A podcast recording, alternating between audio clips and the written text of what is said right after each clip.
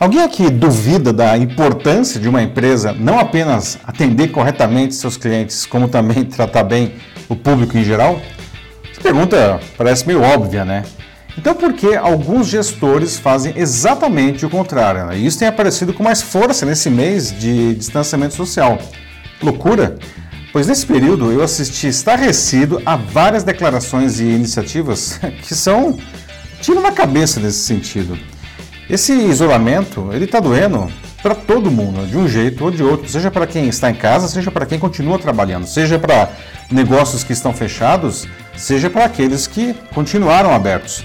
Então, quem dá o direito a algumas empresas de tratarem mal seu público? Não. Pelo contrário, essa é a hora da gente se unir, não de demonstrar apreço, empatia. Agora que a flexibilização do confinamento começa a surgir no horizonte, na verdade, algumas cidades como Florianópolis já estão se abrindo, cada um vai colher os frutos dos seus comportamentos nesse período. Eu sou Paulo Silvestre, consultor de mídia, cultura e transformação digital, e essa é mais uma pílula de cultura digital para começarmos bem a semana, disponível em vídeo e em podcast.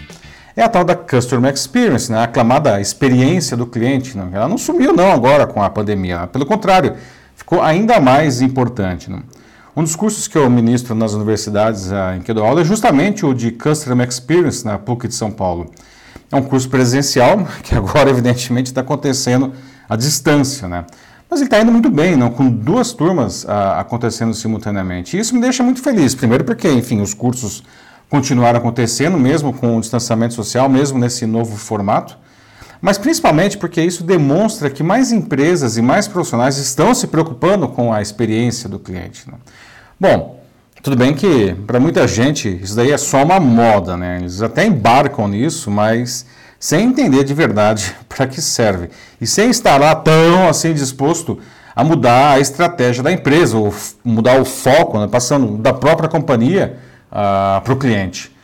Bom, se antes da pandemia empresas que não se conectavam verdadeiramente com os seus clientes e com a sociedade já vinham tendo dificuldades, sua situação agora ficou ainda mais complicada. Né? Ter um bom produto, um bom preço já não são suficientes para o sucesso. As pessoas hoje elas compram a tal da experiência, né? que é um grande pacote que, claro, inclui também o produto e o preço, mas vai muito além disso. Não inclui todo o relacionamento, toda a percepção da pessoa com a marca, mesmo antes de comprar o produto, né? desde que descobre que a gente existe. E é justamente aí que entra o Customer Experience. Né?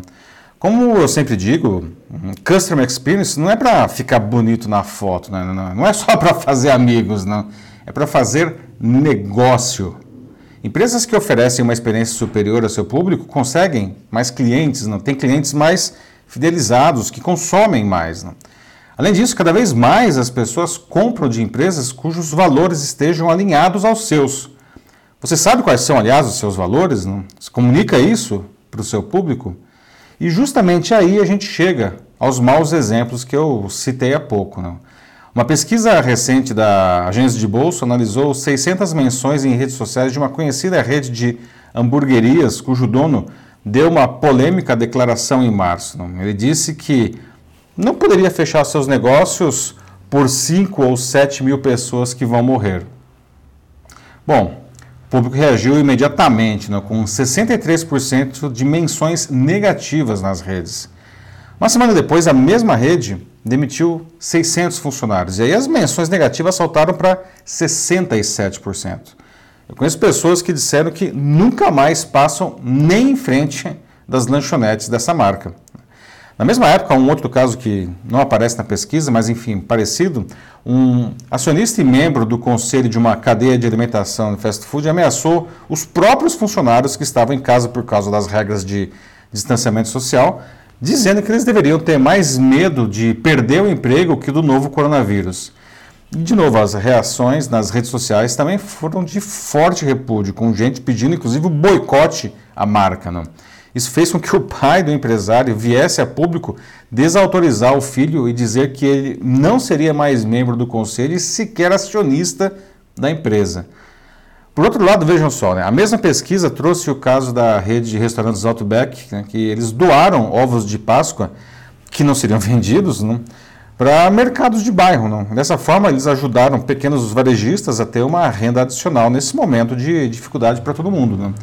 Resultado: 74% de menções é, na rede ao Outback foram positivas, não apenas 5% traziam alguma negatividade.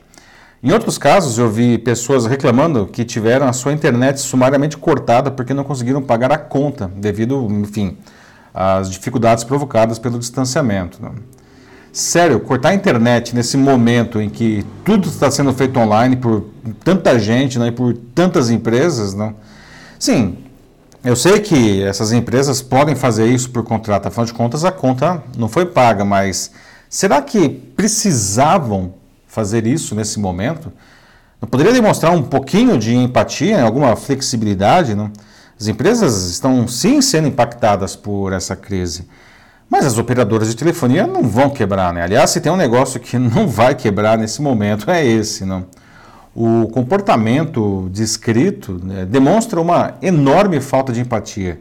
Se tivesse feito diferente, poderia ganhar alguém que, enfim, promovesse a marca em um segmento que normalmente é detestado pelos próprios clientes, não? mas com o que fizeram, só pioraram ainda mais a própria situação. Em um segmento em que a percepção sobre todas as empresas é ruim, tanto faz um a mais, um a menos, né? Claro que não. No caso dos restaurantes citados, talvez contem com a memória curta né, das pessoas, né, com o fato de que muitos não ligam, e que muitos, aliás, nem souberam desses casos. Mas isso daí é uma roleta russa empresarial que a gente não pode jogar. As pessoas têm cada vez mais acesso à informação e esse tipo de informação ruim se espalha como rastilho de pólvora nas redes. E de novo, as pessoas compram cada vez mais das empresas cujos valores estejam alinhados com os seus.